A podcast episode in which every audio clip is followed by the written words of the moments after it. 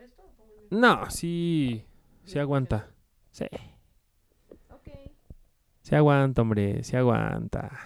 Yo espero que sí. Seguro sí. Más notitas. Perfecto. Pues como les he dicho, bla, bla, bla, bla, bla, bla, bla. Un, dos, tres, Q. Vámonos. Gracias, Marcela. Hasta pronto. ya acabamos. Este va a ser el episodio de hoy. Adiós. Muy bien, bye.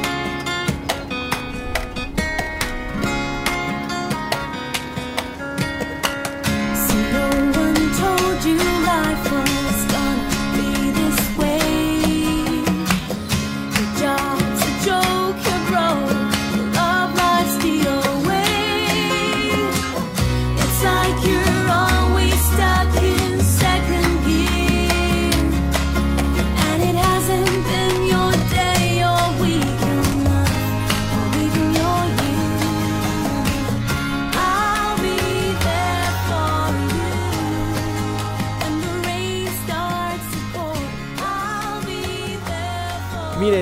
estoy yo para contarlo ni ustedes para saberlo, pero yo les puedo decir que una de las lecciones que me ha dado la vida y Friends es que no hay ningún problema con besarse con sus amigos.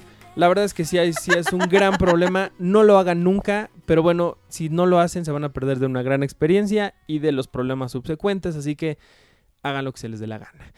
Pero bueno, si quien te va a besar es Warren Beatty, pues no hay como... Bueno, depende. El Warren Beatty de ahorita, sí es como... Lo bueno, siento. Bueno, ahorita sí, porque ya ni siquiera dice bien el nombre de- en el Oscar.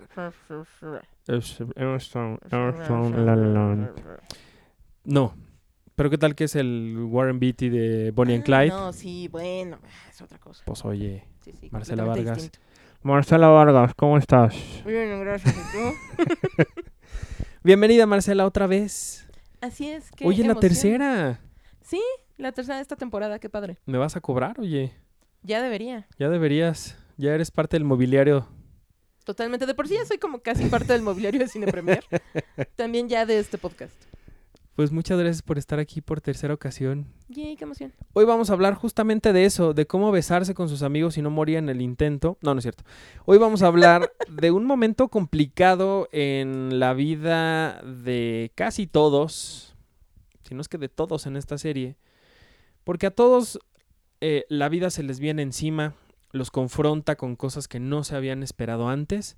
De entrada tenemos, eh, y voy a hacer un brevísimo resumen de esto, es Rachel está muy preocupada porque tiene que ir vestida de Pepto Bismol a la boda de Barry y de Mindy. Que todavía me parece increíble que haya aceptado en primer lugar. A mí también. pero, Pero, habla mucho de, de habla la muy bien de ella. habla muy bien de ella. Por otro lado tenemos a, a Joey conflictuado porque tiene que descifrar si besa bien o no. Se atasca con Phoebe y Phoebe le dice, no, yo, yo creo que está muy bien, Sí, ¿no? o sea, 10 de 10, excelente Ajá. servicio. Entonces Mónica le dice, pues yo creo que tienes que, que a lo mejor besar a un hombre para que sepas si lo que no estás haciendo bien es besar a un hombre, ¿no? Y entonces, pues bueno, ahí es donde viene un problema para él, para sus dos amigos que también están conflictuados, y particularmente Ross, porque Ross es bastante gay también, y entonces como que Es que los tres. los tres, los tres, pero particularmente entre Ross y Joey, también como que ahí luego se, les- se les va un poquillo la mano de, de cariñosos. Sí, Hasta duermen Chandler es- juntos. sí. Después... Chandler es un poco más, no sé si decir abierto, pero pues él está como más en contacto con su lado femenino. Todo el tiempo. Sí, o sea, con él no, no hay tanta bronca. Y Ross es como más macho, más... Sí, Ross es, es ese clásico que, que compensa además el tratar de ser macho. Exacto, Sí. exacto. Eh, por otro lado tenemos a, a Chandler también metido en una...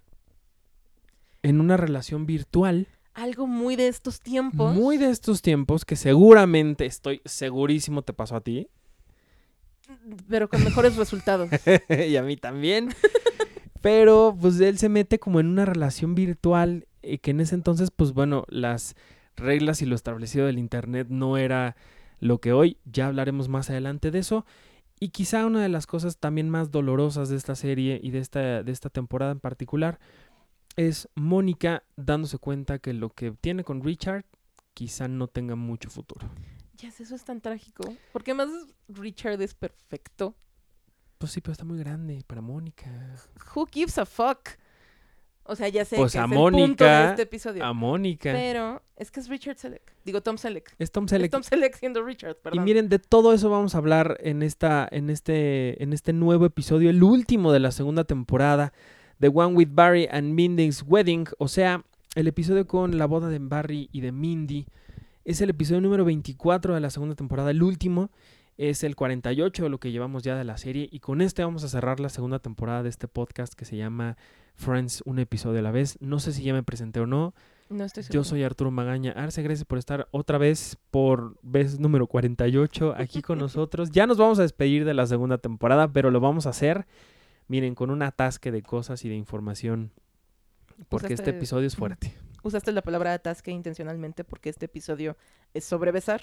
Es sobre besar, atascarse y llorar después de haberse besado con alguien. Qué triste. Pues sí, pero cuéntanos Marcela, ¿qué, qué pedo con este episodio?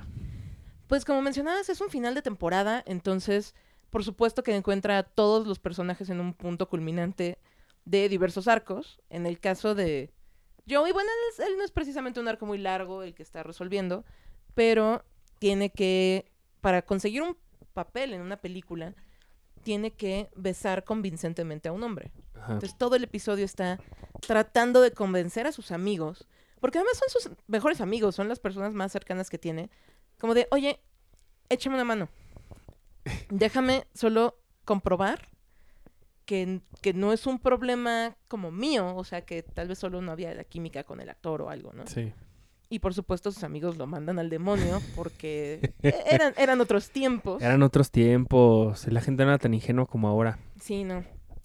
Y tenemos también esta bonita trama de, de Chandler enamorado, enamorado de, de una persona a la que no conoce, bueno, a la que se supone que no conoce, un romance digital, virtual, de esos que se dan ahora, Sí, en su computadora fea. en su computadora horrenda, que en ese momento pues era Era, Era la computadora, claro.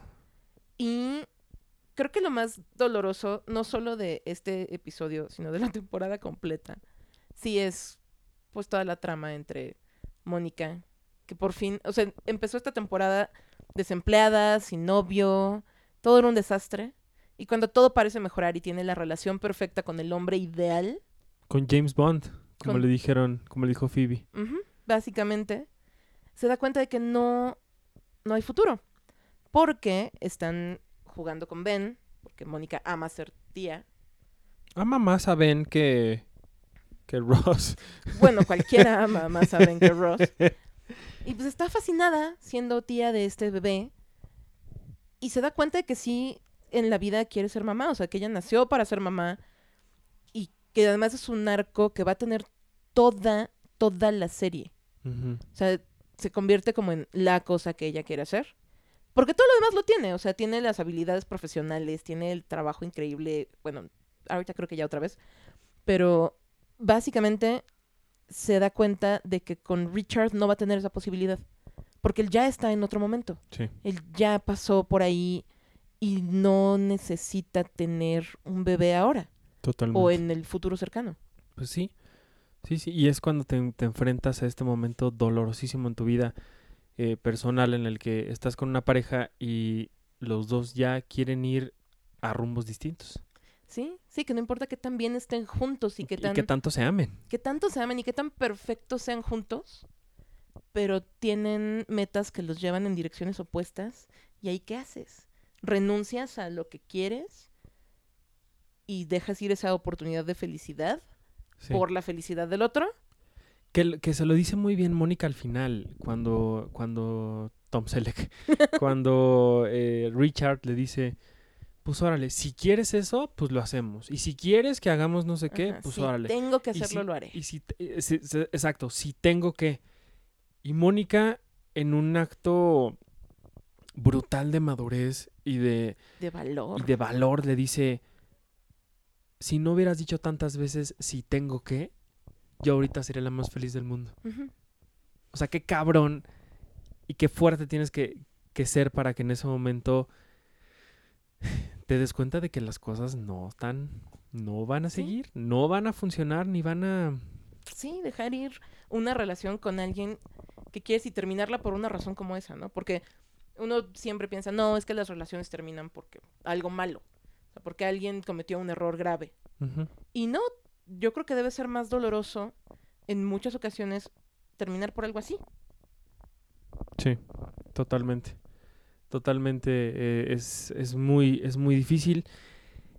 Y también, por otro lado, creo que el, el, el enfrentarte a tus miedos más grandes, el, el, superarlos, el, el- el no huirles, sino estar ahí frente a esos miedos, me parece que también es muy importante, que es algo que hace Rachel.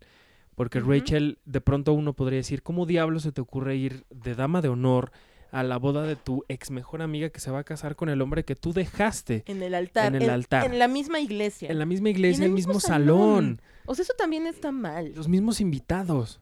Claro, porque era el mismo círculo en el que te movías. Por eso va Richard y Mónica. Ajá.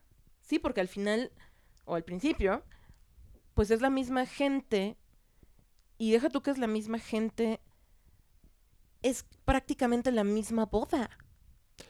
Es la misma boda. Y es la mujer con la que, con la que Barry engañaba a Rachel. Entonces, es una cosa muy enfermiza de parte de Barry y de Mindy hacer su boda de esa manera. Totalmente. Dato curioso nada más para los clavadísimos, que seguramente son todos porque están escuchando este podcast.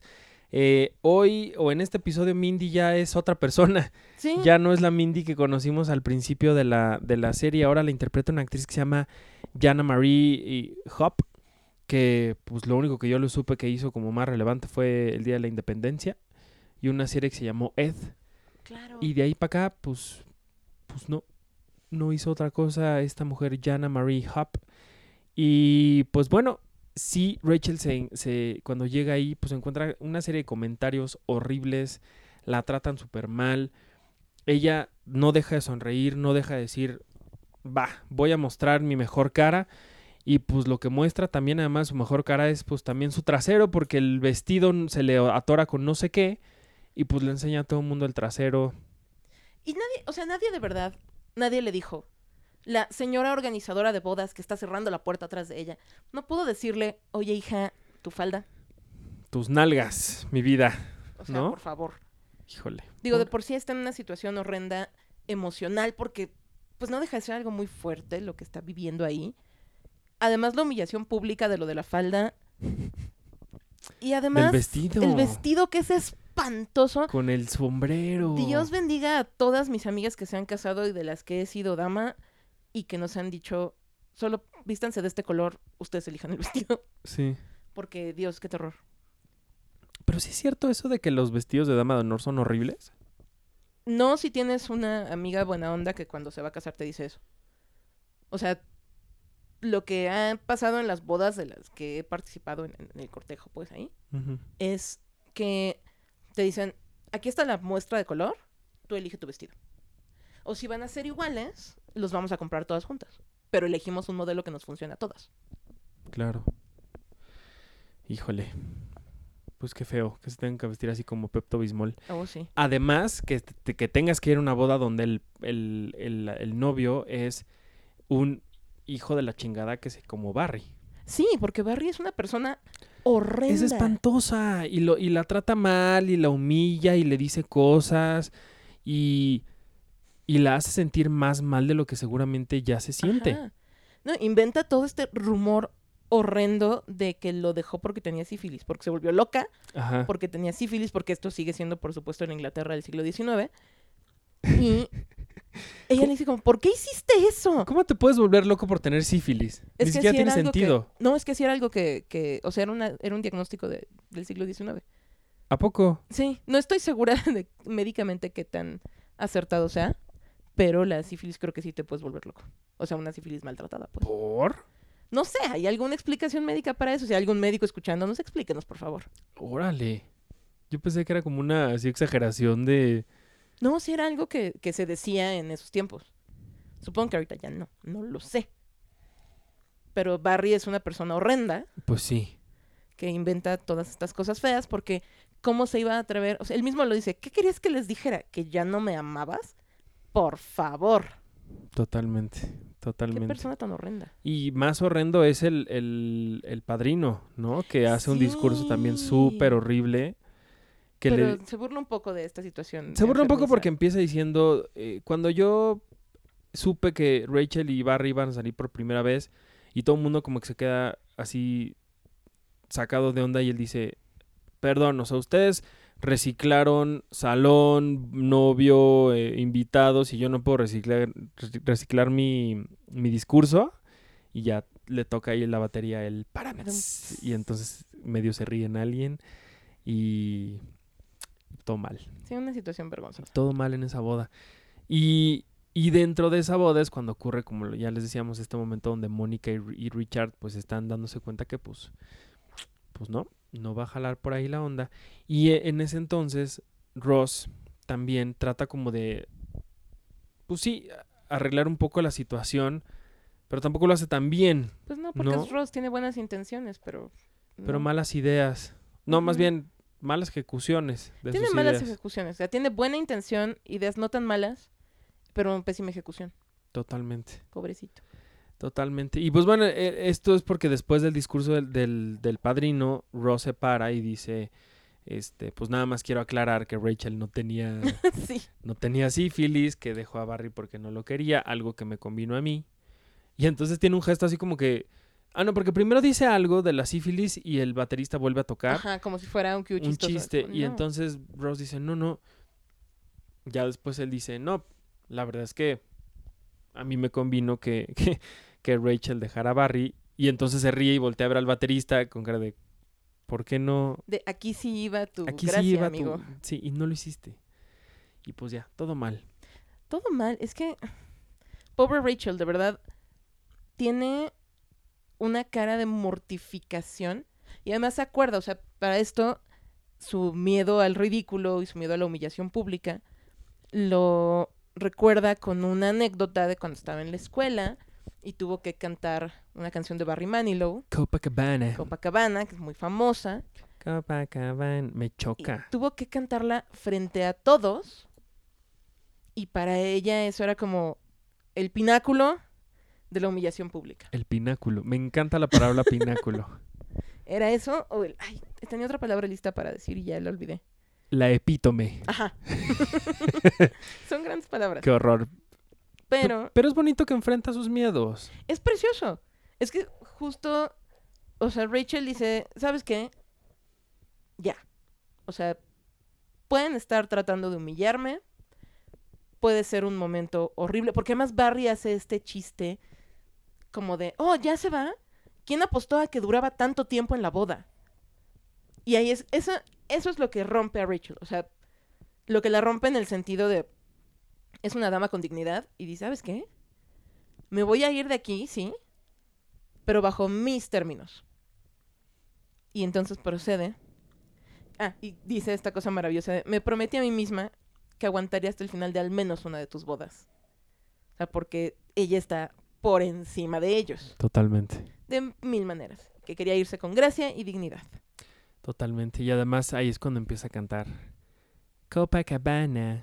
Claro, porque ya, o sea, ya estás en ese nivel de, ¿sabes qué? Quememos los puentes. Quememos las naves, quememos los puentes. Y voy a cantar Copacabana. Y sí voy a terminar humillada y en ridículo, Y chingue su madre. pero al Lo voy a hacer. Exacto. ALB. A-L-D. Totalmente. Y un aplauso para Rachel. Adorada ella, como siempre. Porque. Pues justo por esto es. En algún momento se hizo una encuesta sobre quién era el personaje con el que la gente más se identificaba de toda la serie. Y la respuesta fue Rachel. Y creo que es. Estoy muy seguro de que fue por estos momentos. Porque realmente es, estos, es uno de los personajes quizás más humanos de toda la serie. Y me refiero con esto a que es con quien te puedes identificar de tantas formas, hombre o mujer, en todas las circunstancias que le vemos pasar, desde que llega corriendo al Central Perk con un vestido de novia, hasta que toma la decisión de, pues, no me voy a ir porque Me bajo del avión. me bajo del avión. Sí, o sea, ella es la que tiene como las decisiones no más difíciles en un sentido, digamos, de costo-beneficio, pero sí las que más valor requieren. O sea, ella toma unas decisiones que son a lo mejor muy cotidianas o muy mundanas, pero que implican un salto de valor muy importante. Totalmente. Sí, estaba viendo que, que también este episodio es uno de los poquísimos de la serie, me parece que el, ulti- el único que no tiene un cliffhanger al final. Cliffhanger es esta cosa que hace que uno diga, ¡Ah! ¿cuándo viene la nueva temporada? Y en esta ocasión no lo tiene tanto.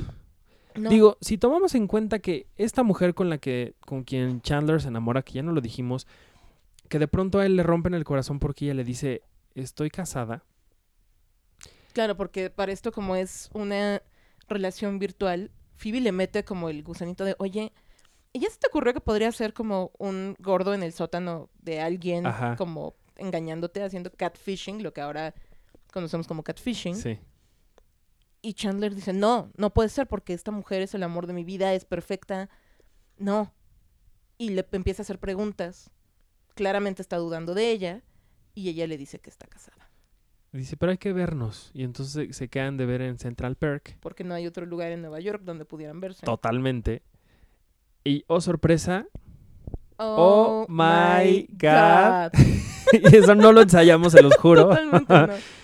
es Janice. Es Janice. Otra vez, Es que estaban destinados a encontrarse y encontrarse y encontrarse. una y otra vez. No se pudo haber encontrado a Beyoncé, como dijo Chandler alguna vez, pero así a, a, a Janice un millón de veces. Y ahí se queda la serie. Pero no es suficiente cliffhanger, creo yo, como para cerrar una temporada. Yo creo que tiene más que ver que en este episodio particularmente les dan la madre a todos los personajes. de maneras Que como que los deja sí. descansar ya un poquito para el, para el final final, creo yo. Sí, siento que es como. No es un cliffhanger, digamos, de acción. O sea, no hay una. No hay un suspenso en cuanto a cosas que van a cerrarse, aventuras que van a cerrarse. Es más un cliffhanger emocional. Porque los deja todos devastados. Y entonces el gancho para la siguiente temporada tal vez era cómo van a superar todo esto, cómo van a continuar emocionalmente. Mónica, que empezó la temporada deprimida, ya había llegado al momento más feliz y otra vez todo se fue al diablo. Eso es triste. Eso es muy triste. Y creo que lo que viene también en el resto de la serie, creo que es más, más fuerte todavía. O sea, aquí empieza este nivel de, de llevar a sus personajes al límite y creo que de aquí pa- para adelante la serie se toma muy en serio eso y pone a, a todos en situaciones muy difíciles, Sí, cada vez más difíciles unas que otras. Entonces, a ver qué nos depara la tercera temporada. Por lo pronto nos vamos a despedir con con yo con Ross diciéndole a Joy, "A ver, ya, estoy muy conflictuado por esto, soy tu gran amigo, no te quiero dejar de apoyar, así que cállate y tómala." Y le da un beso, ¿no? Y entonces eh, Joey le dice, "Yo sé que eres un buen amigo, Gracias. gracias, besas muy bien. Rachel es una mujer muy afortunada, pero me acaban de decir que no tuvo el papel." Es como, te besé para nada. Rompí todos mis paradigmas para nada. Y aparte Ross, que pudo haber sido el más... eh, o que es el más macho de toda la serie, pues fue el que le dijo, a ver, ya, órale. Órale, Que amigo. también habla muy bien de, de su compromiso hacia sus amigos. Sí, Y de su posibilidad de cambiar de opinión. totalmente de acuerdo. Totalmente de acuerdo. Pues a ver qué nos depara la tercera temporada, Marcela. A ver qué tal, a ver cuántos episodios me aviento de la tercera temporada. Creo que otra vez cerré contigo. Sí. Sí, Sí, esto está volviendo una bonita tradición. una bonita tradición de cerrar la, la temporada contigo. Muchísimas gracias otra vez. A ti, muchísimas gracias por invitarme. ¿Algo más que nos quieras decir de The One with Barry and Mindy's Wedding? Sí. Pero más que del episodio, quiero mandar un saludo A tu amiga. a mi amiga Cianya, que escucha Cianya. religiosamente este podcast, que la acabo de ver y justo me estaba diciendo que le enseñó a su mamá, así de, mamá, este nombre que me pusiste, se burlaron de él en un podcast, gracias. Entonces, No no, nos burlamos, nunca nos burlamos de tu nombre. Está muy padre. Me, me intriga mucho. Sí, No, sí, significa siempre. Órale. No me acuerdo en, en qué idioma, pero significa siempre. Y justo me contó hace, hace una semana que, que la vi, Qué bonito. me estaba diciendo que eso significaba. Y bueno, Friends es una serie que ama y que veíamos juntas intensamente cuando vivíamos juntas en la universidad. en Órale. un universo muy... No, no, nada parecido al de Friends, Ajá. pero sí era una dinámica muy divertida de, de vamos a sentarnos a ver series en lo que hacemos la tarea. Qué bonito. Sí, Qué bonito. Pues un abrazo para Cianya, sí, ya. que nos está escuchando y que seguramente esta- esto que acabas de decir tú es lo que hace que, que estemos todos aquí en, esta, en esta locura que decidimos llamarle Friends un episodio a la vez. Que de verdad les agradezco infinitamente que por ocasión número 48 estén escuchando esto. Porque de verdad, créanme que para mí significa muchísimo y se los agradezco con el corazón. Sé que me van a empezar a decir que cuando viene la tercera temporada, les prometo que, que lo haré muy pronto. Haber grabado esta segunda casi casi de jalón fue complicado. La editada, la subida, todo fue una pesadilla mucho mayor. Pero créanme que la temporada vendrá, la tercera vendrá muy muy pronto. Mientras tanto, pues gracias Marcela, otra vez. Gracias, gracias por ¿Dónde te puede seguir la gente? ¿Dónde te puede escuchar, leer, encontrar? En Twitter me encuentran como Marce-Vargas88. Ahí tuiteo de series, de películas, de cualquier tontería que me esté pasando durante el día y muchos GIFs de Gilmore Girls. Y también me pueden escuchar en radio los miércoles de 7 a 9 por MBS en Charros contra Gangsters, hablando también de cine, series y demás. Y finalmente me pueden escuchar en este podcast o en las páginas de Cine Premier pueden leerme. Tengo algunas colaboraciones antes de que Arturo me corrija No, por no, no, usar no. el verbo correcto. No, no, no, por favor. Y pues así, van saliendo de repente colaboraciones en otros medios, ya les avisaré por Twitter. Y pues nada, me encanta recibir sus comentarios, así que platíquenos qué les parecen estos episodios. Exacto, y muy pronto estaremos de vuelta con, como les decía ya, con la tercera temporada. Por lo pronto, un par de datos rapidísimos que me parecieron muy interesantes. Es la última vez que vemos este corte de cabello de The Rachel. Es la última vez que, que lo vemos porque Jennifer Aniston lo odiaba, Lo detestaba. pero la gente lo amaba. Y por otro lado, ojo, muchísimo ojo con el cantante de la boda porque en esta boda de Barry y de Mindy aparece un cantante de, de una banda que lo veremos en otra boda muy importante en la séptima temporada, si no mal recuerdo. Entonces, ojo ahí con, con, ese, con ese personaje. Y pues no me queda nada más que de nueva cuenta agradecerles muchísimo por su compañía a lo largo de estos 24 episodios, ya 48 en total. Y muy pronto nos estaremos escuchando de nueva cuenta con la tercera temporada. Si ustedes están escuchando esto en el 2045, yo creo que ya está lista toda la serie para que la vayan a escuchar.